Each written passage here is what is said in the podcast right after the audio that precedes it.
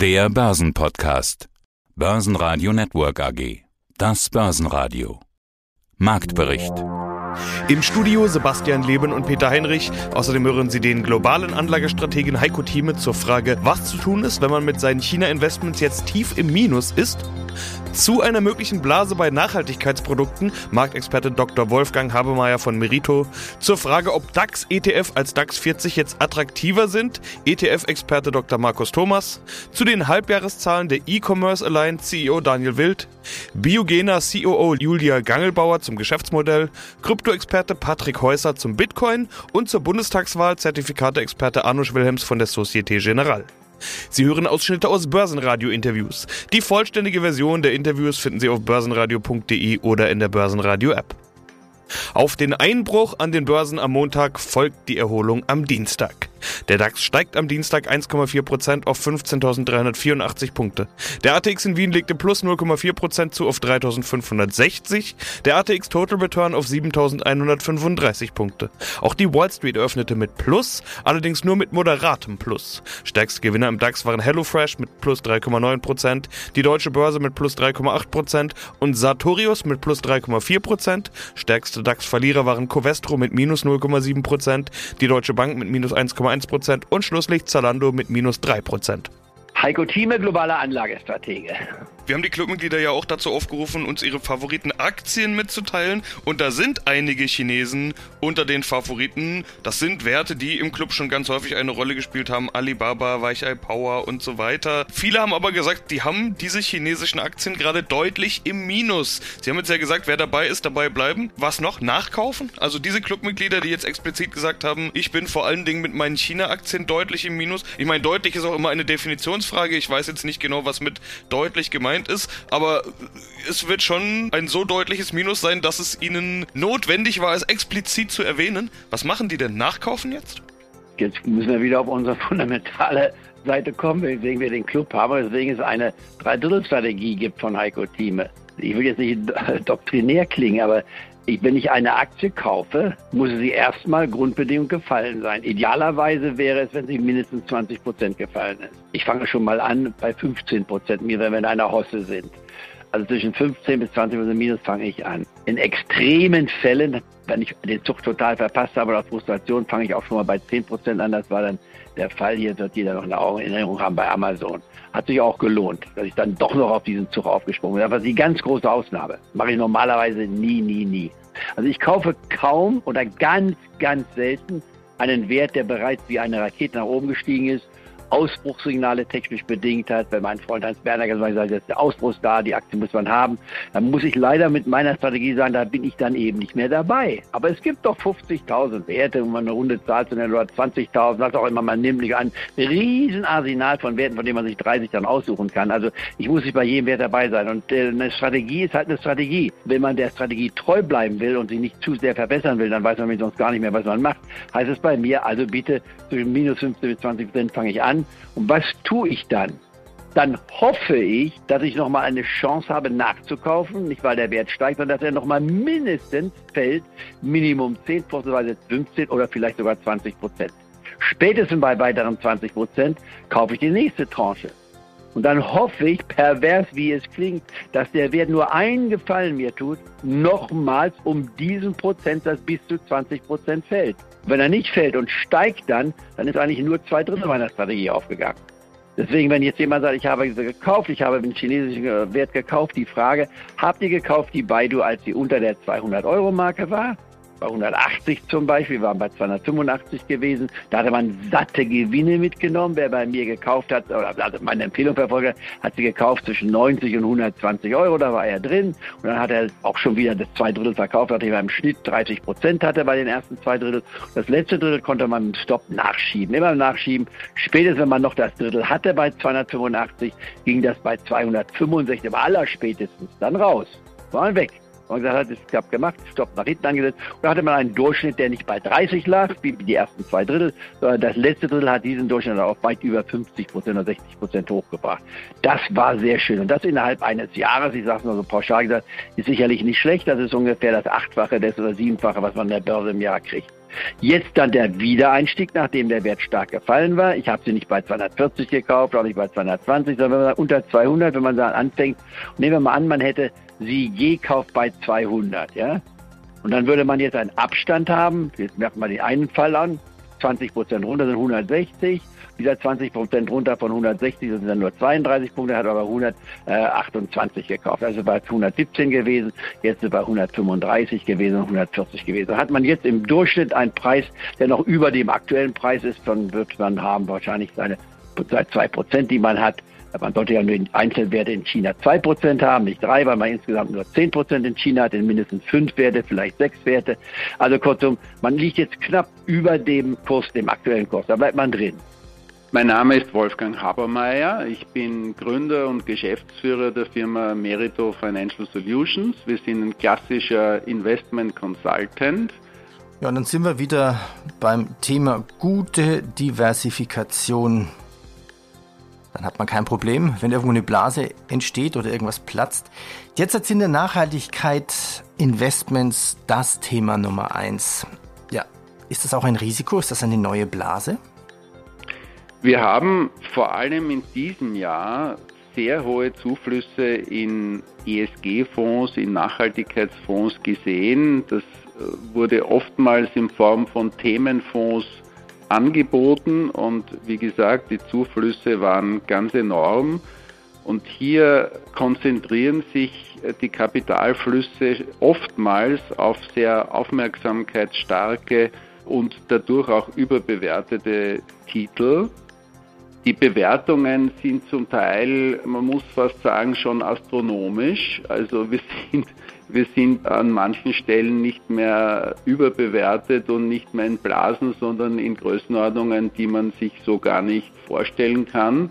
Wir haben einzelne Segmente in einzelnen Themenfonds, wo sie KGVs von über 1000 haben. Also das klingt äh, nahezu absurd und lässt manche Technologiebewertungen erblassen.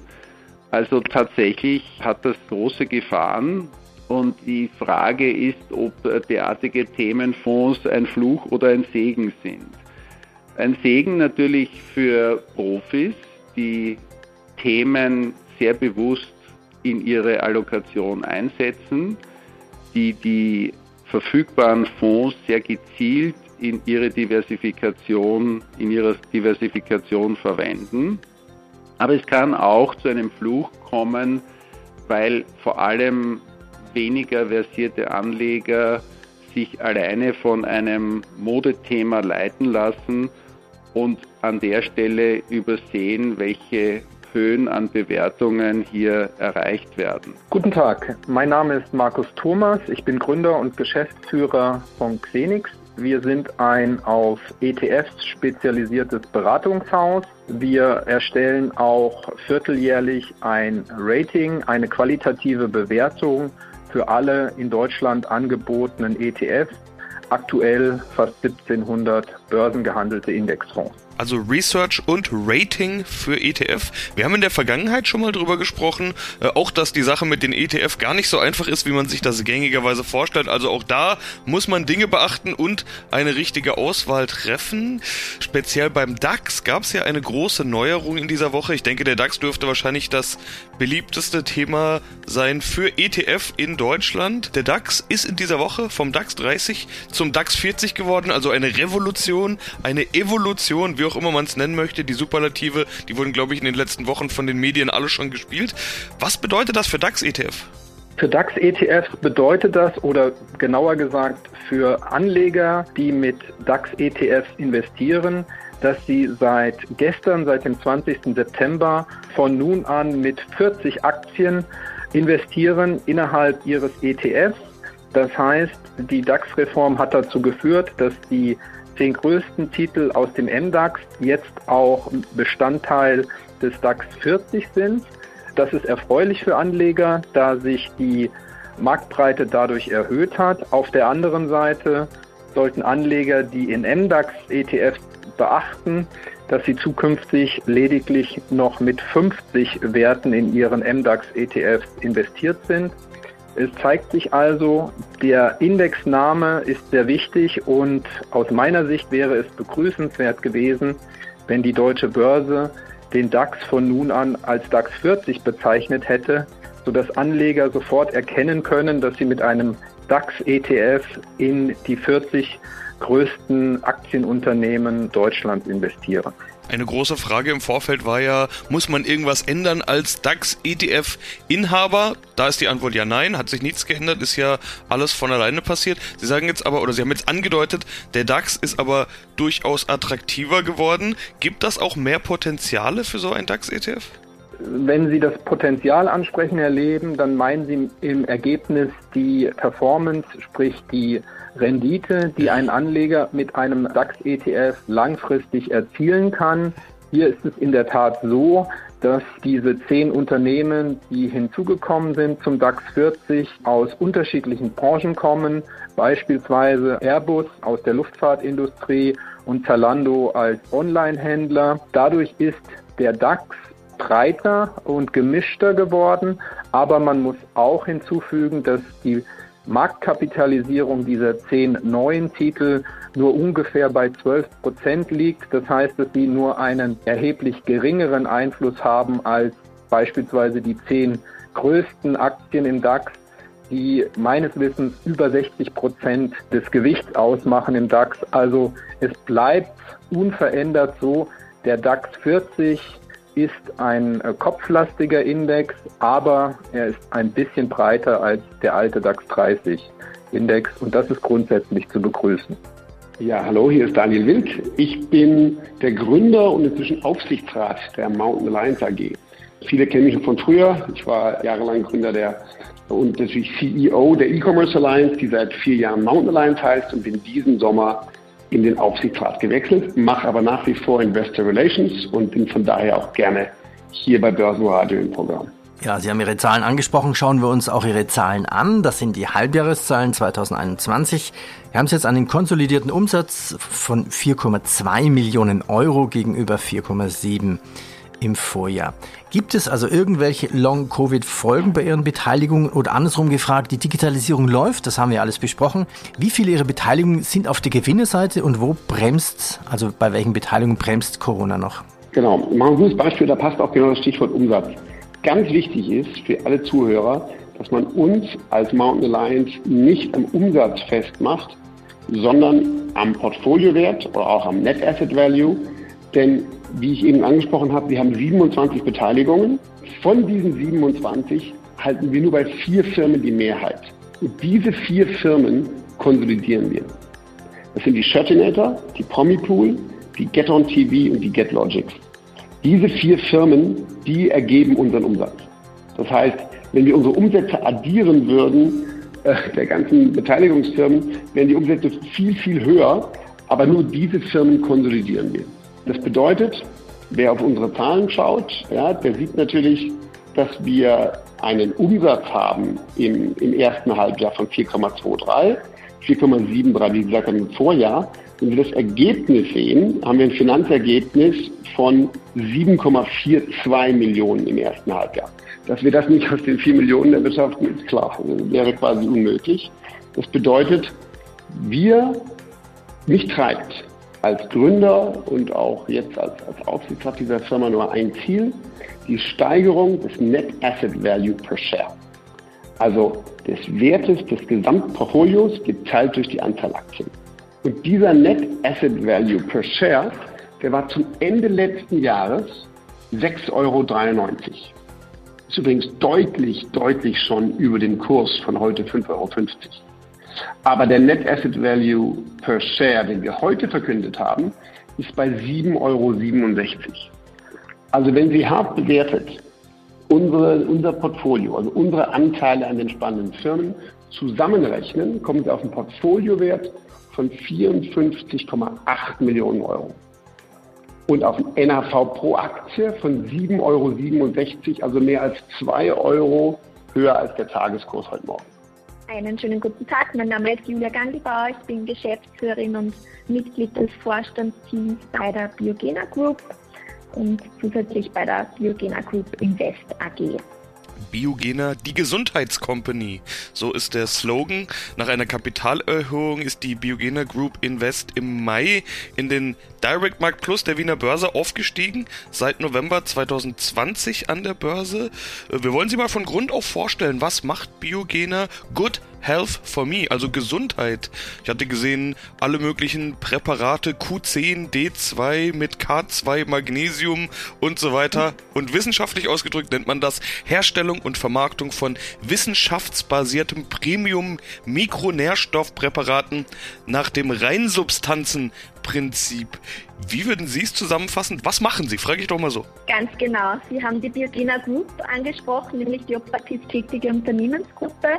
Wir sind österreichischer Marktführer im Bereich Premium-Mikronährstoffpräparate. Wir verstehen uns ganz generell als 361 Grad Gesundheitscompany, haben uns dem dritten nachhaltigen Entwicklungsziel der Vereinten Nationen Gesundheit und Wohlbefinden verschrieben und produzieren, entwickeln und vertreiben dahingehend wissenschaftsbasierte Mikronährstoffpräparate. Wunderbar, dann sprechen wir über die Zahlen. Ich habe gesehen im Geschäftsjahr 2019-20, das waren die letzten Jahreszahlen. Ihr Geschäftsjahr endet mit dem 30.09., also Sie stehen kurz davor zu beenden. Das heißt, wir können natürlich noch nicht über die Jahreszahlen des aktuellen Jahres sprechen. Die letzten Jahreszahlen haben Rekorde gebracht. 52 Millionen Euro Umsatz, verdreifachtes EBITDA mit 11 Millionen. Als Ziel hatten Sie ausgegeben gegeben, Umsatzsteigerung von 30 Prozent. Zum Halbjahr waren es 16 Prozent plus. Das Jahr endet, wie gesagt, Ende September. Wir können also noch nicht überprüfen, ob es funktioniert hat, aber Sie können doch schon eine Indikation geben. Wie gut sind Sie auf Kurs? Sehr gern gebe ich eine Indikation. Wir sind voll auf Kurs. Wir werden unsere Ziele gut erreichen und generell, um Ihnen auch eine Perspektive zu geben, eine leicht quantitative zumindest. Unser Wachstum wird sich im zweistelligen Prozentbereich bewegen. Das heißt, wir sind zufrieden. Und beim Gewinn hatte ich gesehen, planen Sie eine EBITDA-Quote größer 20 Prozent. Wie geht sowas überhaupt? Können Sie so gute Margen mit Ihren Präparaten erzielen oder wie erreichen Sie das? Wir sind sehr, sehr kostenorientiert und sehr wirtschaftsorientiert. Eingangs hatte ich von der Kapitalerhöhung gesprochen, mit der Sie in den Direct Markt Plus der Wiener Börse aufgestiegen sind. Was haben Sie mit den Einnahmen geplant? Wie wird dieses Geld verwendet? Wir werden sie vollständig in unser Wachstum, in unsere Internationalisierungsstrategie und in unsere, unsere Forschungsinvestments nutzen und Bezug nehmen. Und wie Sie wissen, sind wir auch seit ganz kurzem im Bereich der Rohstoffentwicklung tätig. Mittlerweile haben wir seit neun Jahren dahingehend äh, Ambitionen und sind jetzt kurz vor Marktlaunch. Wir haben ein sehr heißes Eisen im Feuer. Mehr dazu kann ich noch nicht sagen. Mein Name ist Patrick Häuser. Ich bin Head of Trading bei Crypto Finance und arbeite schon seit über 20 Jahren im Finanzbereich. Wie lange kennen Sie schon Bitcoin? Wann haben Sie Ihren ersten Bitcoin gekauft? Das war 2017. Okay. Ich war gar nicht mal so, noch gar nicht mal so lange her. Sind Sie mittlerweile Bit 2017, also 2018 war. Also sind Sie dann Bitcoin-Millionär? Könnte man so sagen. Okay. Ist Bitcoin eine alltagstaugliche Währung?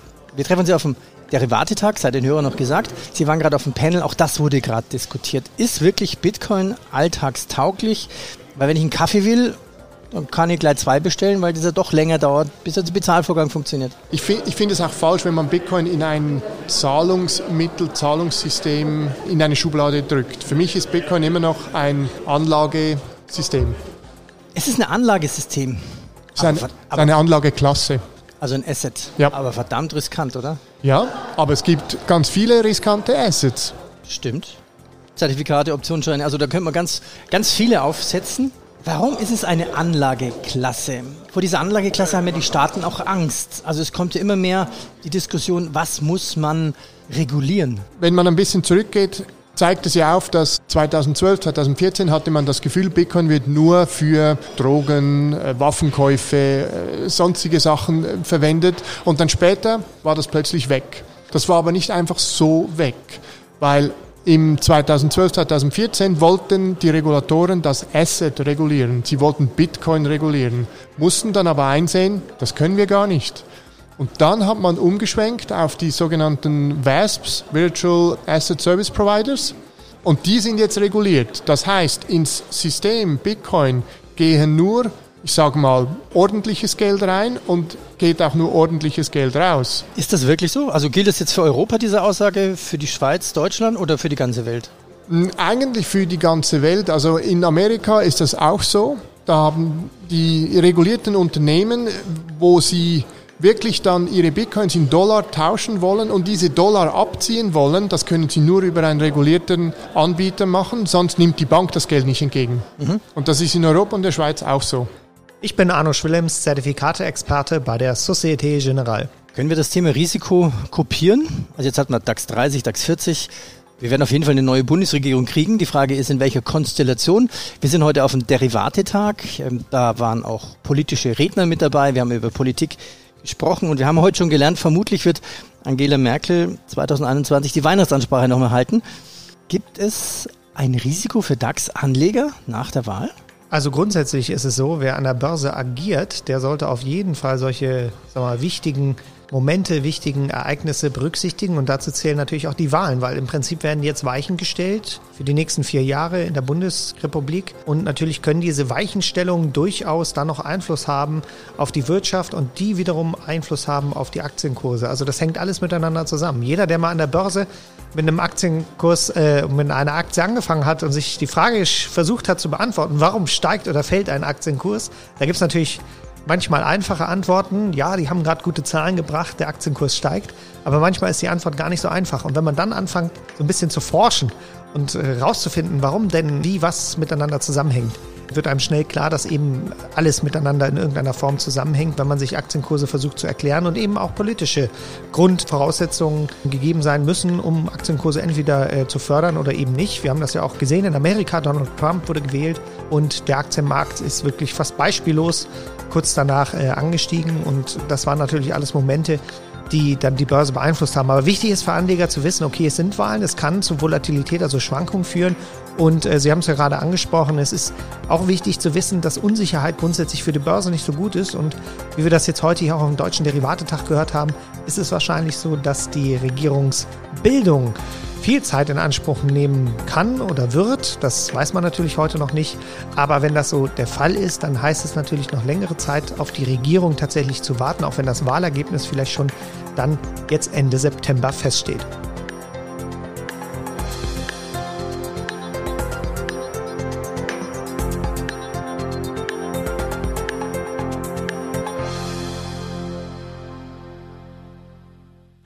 Börsenradio Network AG Marktbericht